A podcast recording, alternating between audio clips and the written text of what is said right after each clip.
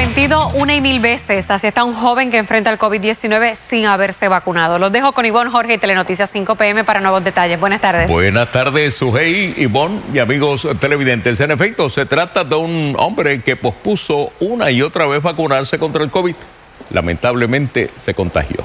Bueno, no le desea a nadie lo que ha pasado. Sus amigos también se contagiaron, aún vacunados, superaron la enfermedad. A él le espera una larga recuperación. Sus declaraciones en exclusiva, pero antes, los titulares de hoy.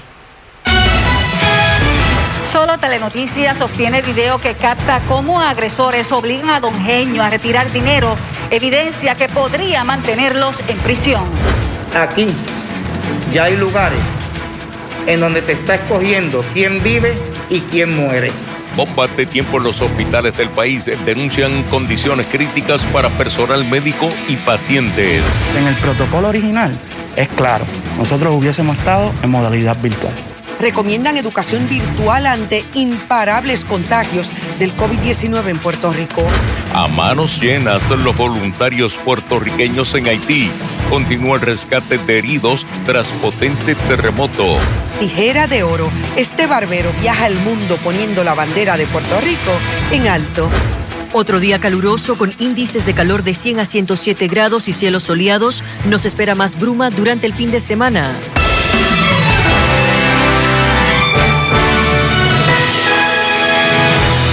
Amigas y amigos, buenas tardes. La policía asegura haber esclarecido el asesinato del empleado municipal de Morovis, cuyo cadáver fue encontrado a principios de esta semana en un paraje solitario en Corozal. Bueno, un sospechoso del crimen está detenido y solo Telenoticias tuvo acceso al video de la cámara de seguridad de un cajero automático que posiblemente captó los últimos minutos de vida de don Genio. Es Maribel Meléndez Fontán quien tiene los detalles. Cuando uno atraviesa lo que este hombre atravesó prácticamente durante, ¿verdad? Podemos decir casi un día, vamos a ponerle unas 12 horas, nosotros sabemos que fue un calvario. Los videos de estas cámaras de seguridad evidencian parte de la tortura física y emocional que atravesó Eugenio Martínez Rodríguez la madrugada del 15 de agosto. En las imágenes se observa una nativa que se estaciona frente a una cooperativa en Corozal. Acto seguido, un joven identificado por la policía como Josué Martínez Rosado se baja por el área del pasajero y se acerca al cajero automático. Segundos después, y en vista de que el joven confronta problemas, don Genio baja de la parte posterior de su guagua, su rostro luce golpeado y refleja lo que aparenta ser el principio de su mortal agonía. Sé que vivió momentos difíciles. Lo golpearon. Eso es así, esa parte está clara. Un vil asesinato, una persona responsable, una persona honesta. Eh, el, municipio de Morovi está bien conmovido con este caso, una persona muy querida. De la investigación se desprende que don Genio conocía a sus agresores. Esto es una situación que después del robo como tradicionalmente se conoce, se salió de las manos. Y quizás ese temor de que don Eugenio lo iba a delatar a las autoridades, que esa era la realidad, pues deciden, ¿verdad? Lamentablemente privarlo de la vida. Tras el hallazgo del cadáver, la policía arrestó a Edgar Rosado Rodríguez, quien se presume participó del carjacking, secuestro y asesinato. Soy inocente de esto. Ah, ¿qué pasó ahí, Eugenio? Edgar, ¿por qué lo asesinaron? Si lo que querían es robar el auto, ¿qué pasó? No sé, desconozco. No. Las autoridades federales asumieron jurisdicción por tratarse de un caso que involucra carjacking y secuestro. Martínez Rosado, de 24 años, fue localizado fuera de Puerto Rico. La policía asegura contar con testimonios y suficiente evidencia que vincula a los dos jóvenes residentes de Morovis. ¿Dónde está tu amigo? Jugado. ¿En dónde? No sé.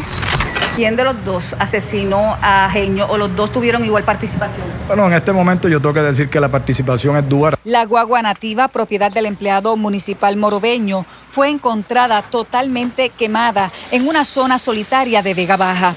Para Telenoticias, Maribel Meléndez Fontán.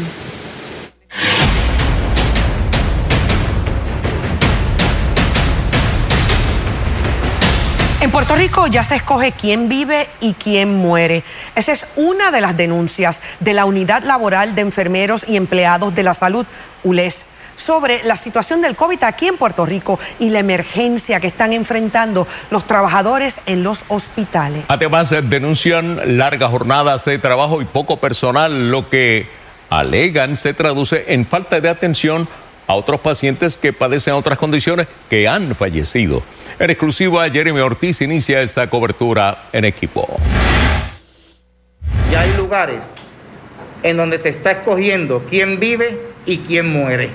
Descrita como una situación crítica en los hospitales, la Unión Laboral de Enfermeras y Trabajadores de la Salud denunció que la crisis en Puerto Rico ha llevado a algunos hospitales a tener que decidir a qué pacientes darán prioridad para salvarle la vida. Aquí hay un hospital que cogió y sacó a tres pacientes de intensivo para meter a tres médicos contagiados. Ese mismo día, esos tres pacientes fallecieron. Este caso en particular alegan se reportó en un hospital del oeste que no revelaron, aunque sí indicaron que fue referido para una investigación. Pero la crisis que denuncian en los hospitales dijeron no solo se debe al COVID-19, sino a la falta de personal y lo que llamaron la explotación de los trabajadores. Aquí hay muchos pacientes que están muriendo a consecuencia de otras condiciones, porque tal vez no recibieron la atención adecuada en el momento en que tenían que recibirla. Como ejemplo, aseguraron tener información de que en algunas instituciones solo dos enfermeras tenían a cargo más de 30 pacientes. Aunque no los llamaron por su nombre, dijeron que las múltiples alegaciones son de hospitales alrededor de la isla, particularmente en el noroeste. Dobles turnos, escasez de personal, no reclutamiento, explotación laboral, reducción de jornadas, reducción de beneficios y pobre salario. Pero no solo eso, sino que la Unión alegó que pacientes de COVID están siendo atendidos en algunas salas de emergencias regulares sin la debida protección. Las salas de emergencia no tienen, no tienen presión negativa, no tienen áreas de presión negativa, es un área común. Y separan a estos pacientes de COVID-19, estos, estos con pueblanos de, de COVID-19 con cortinitas de esas portables y nada más, y mascarillas. La situación es tan delicada en los hospitales que tenemos médicos contagiados con COVID, tenemos personal contagiado con COVID trabajando. Finalmente, el sindicato también cuestionó dónde están los incentivos económicos prometidos a los profesionales de la salud que no han visto a más de un año de la pandemia mientras siguen en el frente de batalla. Los empleados de los hospitales, a los que se les llamó héroes en un momento dado, ya no importan. Para Telenoticias, Jeremy Ortiz. De hecho, Telenoticias contactó a la Asociación de Hospitales y a su presidente, Jaime Pla, para una reacción sobre las denuncias que acaban de escuchar. Continuamos en espera de una respuesta y tan pronto la recibamos, le estaremos informando a ustedes. Las cifras de contagios, hospitalizaciones y muertes por el COVID-19 continúan subiendo en los tres renglones. Como nos informa José Tevez, el dato más preocupante en el informe de hoy es la cantidad de personas vacunadas muertas que parece haber llegado a su número más alto. El informe de hoy del Departamento de Salud reporta 20 muertos por contagios del COVID. Ocho de ellos estaban completamente vacunados. 20 muertos no es la cifra más alta de fallecidos para un día, pero los ocho vacunados muertos sí parece serlo. Salud no confirmó ni rechazó el dato. Esto no, no trae preocupación, no da el traste con la, con, la teoría que se ha estado explicando de que la, la vacunación puede prevenir la muerte. En epidemiología no utilizamos una observación, lo que utilizamos es el acumulado, ¿verdad? Lo que ha pasado para X periodo de tiempo que lo hacemos por semana o mensual. Así que en la tendencia semanal y mensual seguimos viendo que 8 de cada 10 de las defunciones son en personas no vacunadas. Según salud, del primero al 23 de agosto se registraron 178 fallecidos 8 tenían una dosis de la vacuna, 37 la serie completa. De esos 20 fallecidos, 3 eran personas menores de 50 años, el más joven de estos de 26, ninguno de los tres estaba vacunado. Hoy Telenoticias tuvo acceso al informe semanal del análisis de transmisión comunitaria preparado por la coalición de transmisión comunitaria que cubre el periodo del 11 al 17 de agosto según el cual 56 municipios están en nivel de transmisión alta, lo que según las guías del CDC revisadas en febrero requiere que las escuelas en esos municipios deban estar en enseñanza exclusivamente virtual.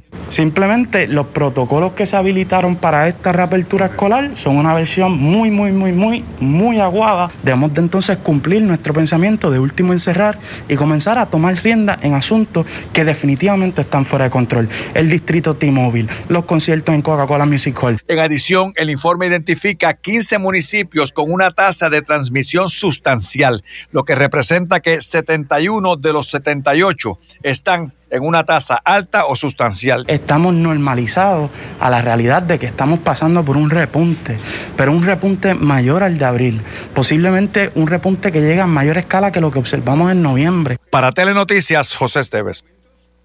Mientras el Departamento de Educación ha confirmado al menos 142 contagios con COVID-19 en nuestras escuelas públicas, informan que 96 son estudiantes y 46 empleados. De los estudiantes, 72 son menores de 12 años, población que aún no puede ser vacunada contra el COVID. La región oeste de Puerto Rico ha reportado un incremento significativo de casos positivos durante las pasadas semanas, pero ¿sabe usted cuál es el municipio al que muchos han bautizado como el epicentro del COVID-19? Ivette Sosa nos. Tuvimos una, una rachita de varias muertes, muchas muertes al principio. Eh, nosotros no estamos acostumbrados a eso, sobre todo yo digo, caray, se muere alguien más joven que yo. La doctora Iris Velázquez es infectóloga en el área oeste. Hoy la encontramos en el Hospital Buen Samaritano de Aguadilla, donde en las últimas semanas la tasa de positividad se ha disparado. Hace dos, tres semanas pues se nos disparó el, el- el aumento de, de admisiones eh, y eh, lo que más nos preocupaba en, el en- en este, en, este, en este escenario era que la mayoría de los pacientes que nos estaban llegando eran pacientes jóvenes y no vacunados. Eh, nos pasa a veces que, que tenemos que hablar con un familiar, entonces la familia, tenemos al paciente admitido y toda la familia entonces con COVID. Nosotros desde que empezamos este segundo pico, que fue más o menos para el 22 de julio, hemos hecho aproximadamente 1.500 pruebas de cernimiento en- tanto en nuestras salas de emergencia como en nuestra facilidad de, de reacción de cernimiento de COVID. Y hemos encontrado una tasa de positividad eh, en este periodo de 30 días de un 22%. Aquí todas las camas en la unidad de COVID-19 están ocupadas con pacientes que se contagiaron con la variante Delta del coronavirus. De los 26 pacientes que tenemos utilizados ahora mismo, el 100% de los pacientes son no vacunados. En esta etapa de la pandemia, algunos hospitales del área oeste han tenido que recurrir a designar pisos completos para ubicar a los pacientes que han dado positivo al coronavirus. Lo más preocupante quizás es que aunque hay camas disponibles, no necesariamente existe el personal especializado para atenderlas. Las camas necesitan un infectólogo, el infectólogo se enferma, el infectólogo está cansado, la enfermera está cansada, la enfermera se puede enfermar. Eh, a nosotros nos da COVID igual. En la institución hacen falta médicos especialistas como neumólogos o internistas, también técnicos de laboratorio o rayos X y personal de enfermería. La epidemióloga del municipio habló hoy de un panorama más optimista. Hace tres semanas atrás teníamos 410 casos activos. En la actualización de hoy mismo contamos con 286 casos. Así que o estamos viendo una disminución en esos casos o estamos esperando que los laboratorios nos reporten aquellos casos que quizás todavía no han entrado. Lo llaman el epicentro del COVID en Puerto Rico. Sí. ¿Es cierto? Sí, sí. ¿Y cómo lo ve usted? Es terrible. Para Telenoticias, Ivette Sosa. Un hombre que durante días ha estado hospitalizado por el COVID-19 está arrepentido de no haberse vacunado. En este momento exhorta a todos a vacunarse. Silvia Gómez con una historia que solo verás aquí. no se lo deseo a nadie, absolutamente nadie. Este, mirar al techo y, y tratar de buscar el aire, aquí a veces hasta con el mismo cielo, y sentir que no te llega es algo tan desesperante. Carlos Lorenzo Valentín, de 43 años, ex empleado de la Autoridad de Energía Eléctrica que ahora trabaja con Luma, lleva 12 días hospitalizado por COVID. Todo comenzó con un ataque de asma, fuertes escalofríos, fiebre y mucho dolor en el cuerpo hasta que se desplomó.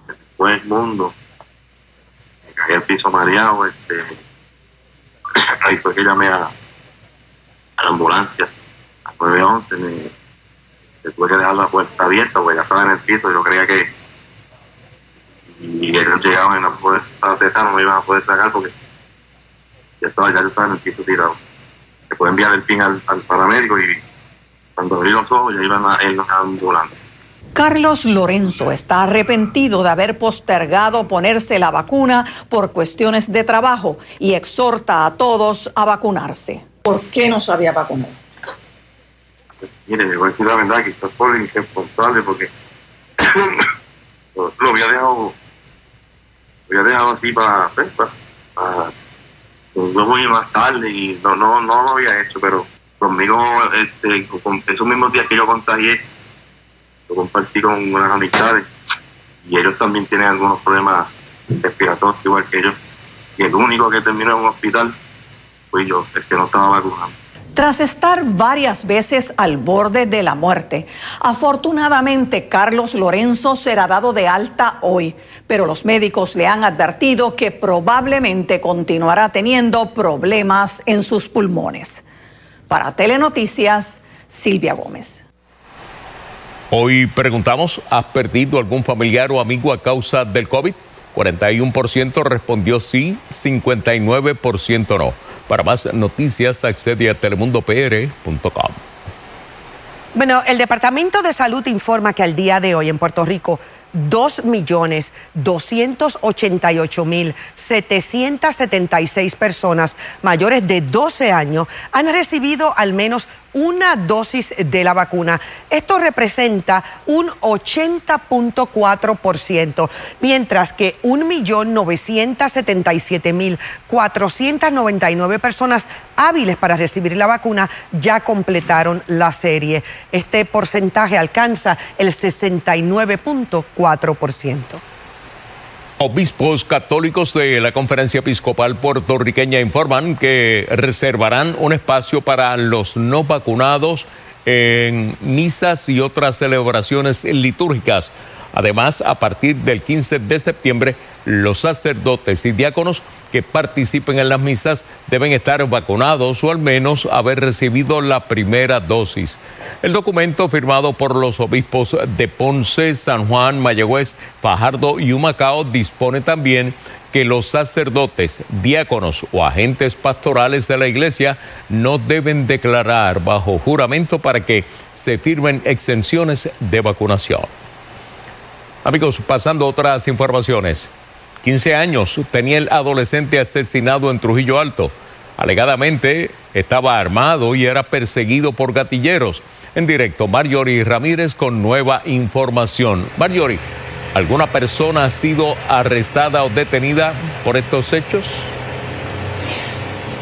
Jorge, hasta el momento no, nadie ha sido detenido por este incidente que ocurrió en el día de ayer, específicamente en la carretera 859 del barrio Quebrada Grande, esto en el sector Arayanes, en Trujillo Alto, esto es entre la colindancia de Trujillo Alto y Carolina. El joven de 15 años que fue identificado como Carlos Isander Betancourt Ramos, aparentemente estaba siendo acechado por estos individuos y fue perseguido. Este llega a frente a un negocio a comprar una según nos indicó el teniente y el director de homicidios de aquí de Carolina, cuando los individuos al parecer lo venían persiguiendo y es ahí cuando llega a ese lugar no permite ni tan siquiera que el joven se baje del vehículo cuando le comienzan a disparar y este queda prácticamente atrapado dentro del vehículo y muere en el interior. El móvil todavía no está determinado, pero no se descarta que pueda ser o por rencillas o por guerra en los puntos de droga. Pero vamos a escuchar lo que nos dijo el teniente José Padín, el director de homicidios de aquí de Carolina Carolina,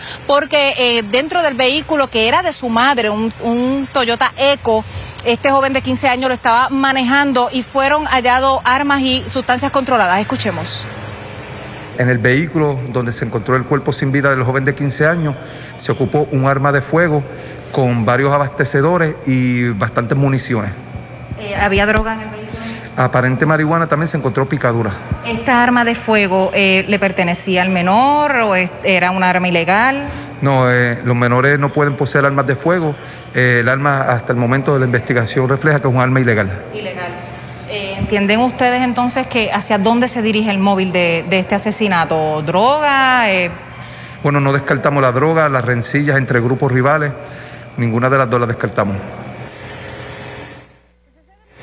Como parte de la investigación, en horas de la tarde estuvieron siendo personas entrevistadas y entre ellos estuvo la madre del menor. Esta declinó hablar, hablar con nosotros en cámara, pero sí estaba cooperando con las autoridades quienes la interrogaron como parte, como dije, de esta investigación. En el área de Carolina, con este asesinato de este joven de 15 años, son cuatro los menores de edad que han sido asesinados en esta zona. Estamos hablando de dos menores de 15 años, uno de 16 y uno de 17. Y en total han ocurrido 53 asesinatos. Esa es la información que nosotros tenemos en directo para Telenoticias. Les informó Marjorie Ramírez.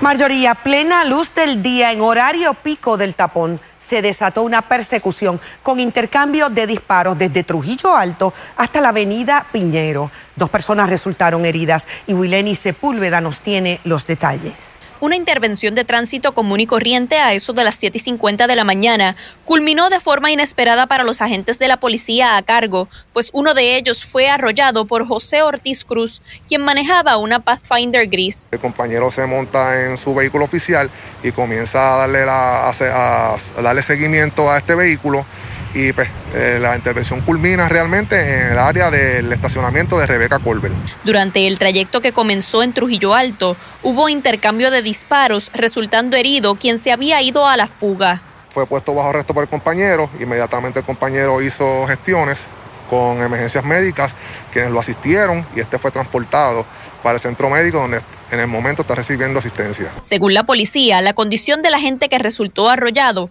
es estable y no se ofreció información sobre la evidencia ocupada en la escena. Prácticamente cercano al lugar están varios residenciales y de ahí varias escuelas.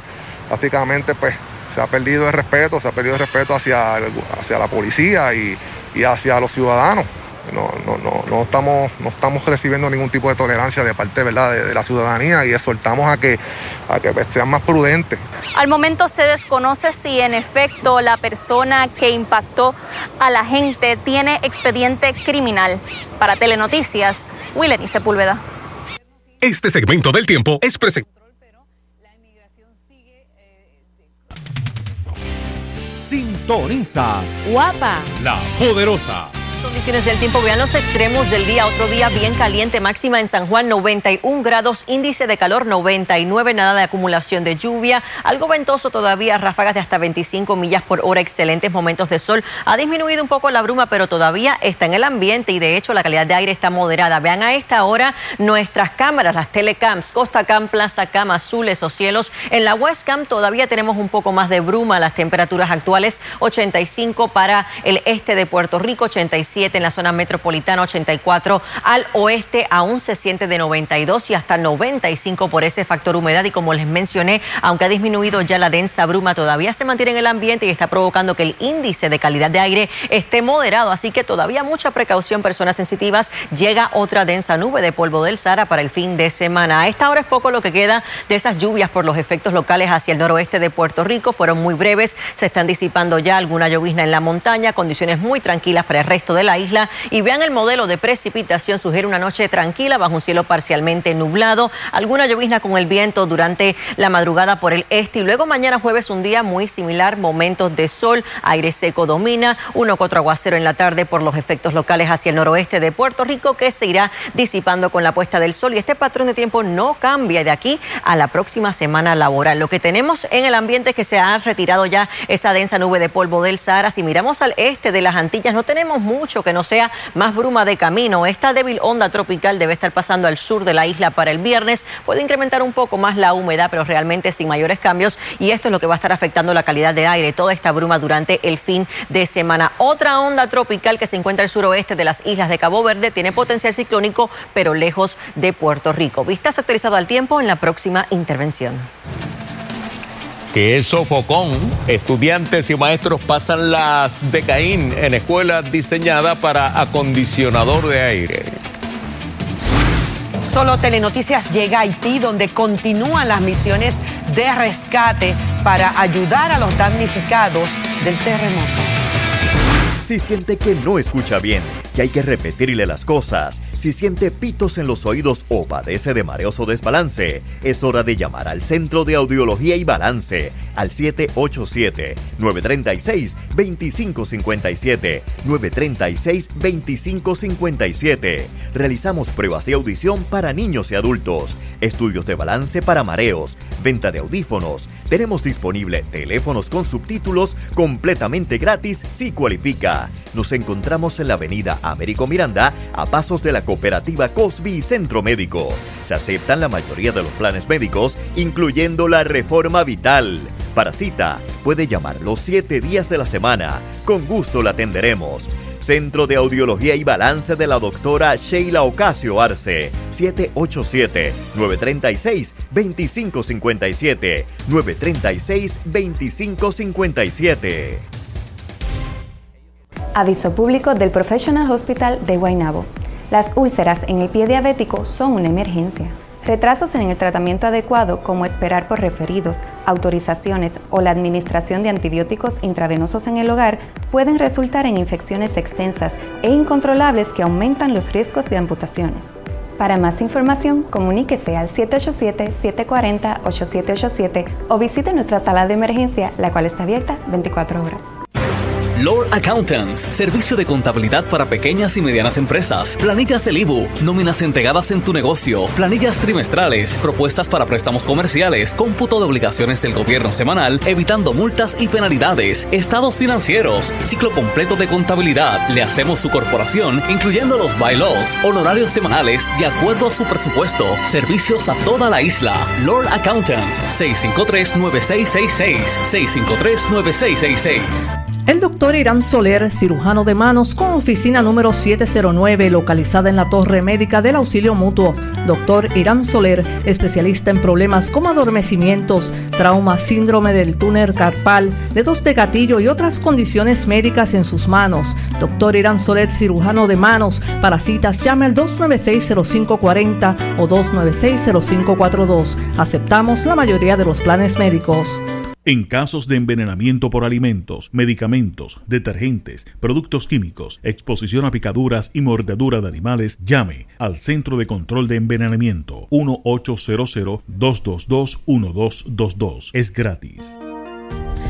¿Necesitas COVID-19 y la de nuestro personal. Para citas, llamar al 787-740-2120, 787-740-2120 o escribir en Facebook bajo SBC Clínicas de Senos. Ayúdanos a ayudarte. Por más de un siglo, juntos hemos encontrado en la YMCA de San Juan un lugar seguro donde desarrollar nuestro potencial. Aquí encuentras una variedad de programas deportivos, educativos y de bienestar como gimnasio, yoga, natación, baloncesto y centro preescolar. En la YMCA te fortaleces física y mentalmente y floreces. Redescubre hoy todo lo que la Y tiene para ti. Visita ymcasanjuan.org.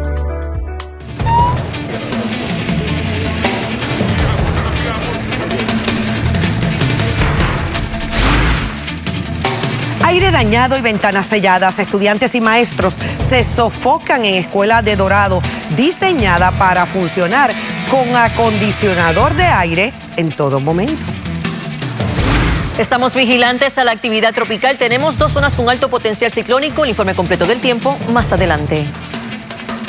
Amigas y amigos, Telenoticias tuvo acceso hoy en exclusiva al improvisado centro de urgencias médicas establecido en el Aeropuerto Internacional de Haití pudiendo presenciar el proceso de atención de emergencias de tres de las decenas de heridos recibidos allí en las pasadas horas. Nos vamos a conectar ahora con nuestro enviado especial, Luis Guardiola, que tiene detalles en exclusiva de lo que se vive en Puerto Príncipe. Buenas tardes, esta carpa que ven detrás de mí es la sala de urgencias que ha sido levantada aquí por la entidad gubernamental USAID, que es la encargada de coordinar la asistencia de Estados Unidos en este país luego del terremoto. Hoy tuvimos acceso al interior de esa carpa en momentos en que recibía a tres pacientes, una mujer y dos hombres, quienes fueron trasladados rápidamente para recibir atención médica previo a ser a su vez trasladados a hospitales en la capital.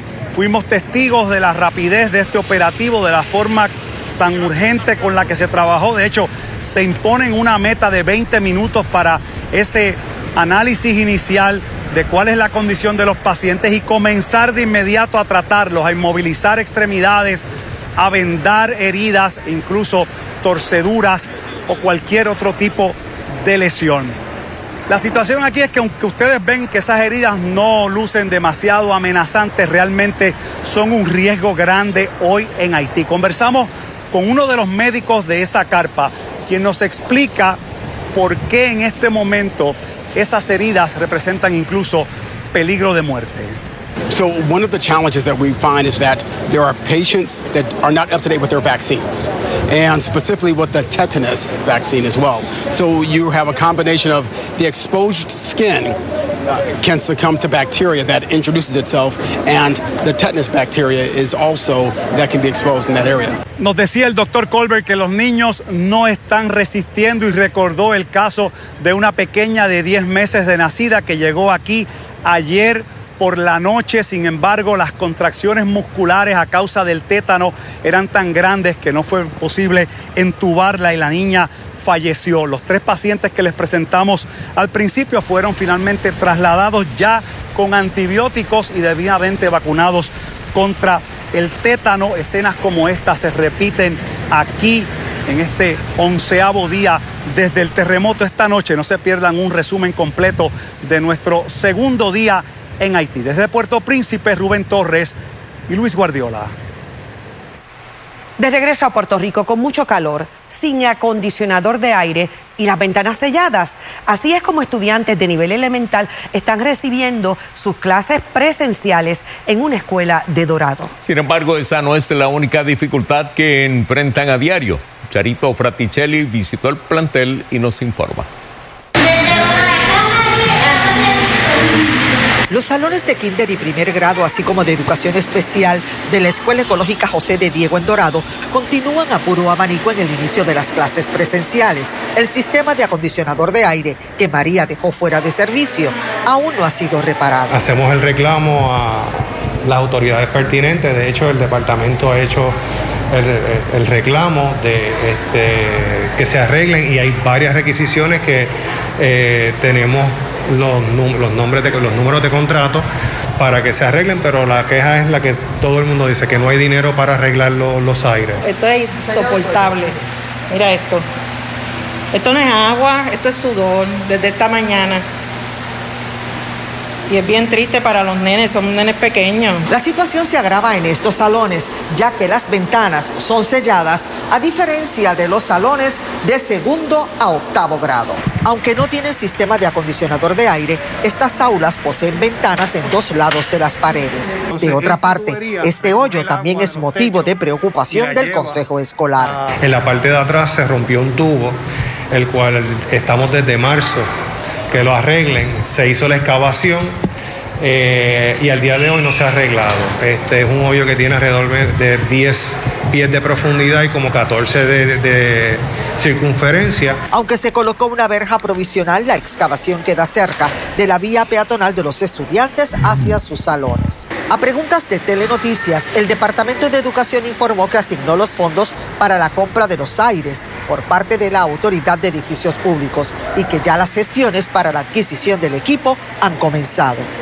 En cuanto a los trabajos de plomería que ya se iniciaron, el municipio colaborará con el uso de maquinaria. Otros trabajos de mantenimiento y limpieza de áreas verdes ya concluyeron, según se nos informó. En cuanto al COVID, no se han registrado casos positivos en este plantel. Los positivos han sido estudiantes que nos han presentado aún en nuestro plantel escolar.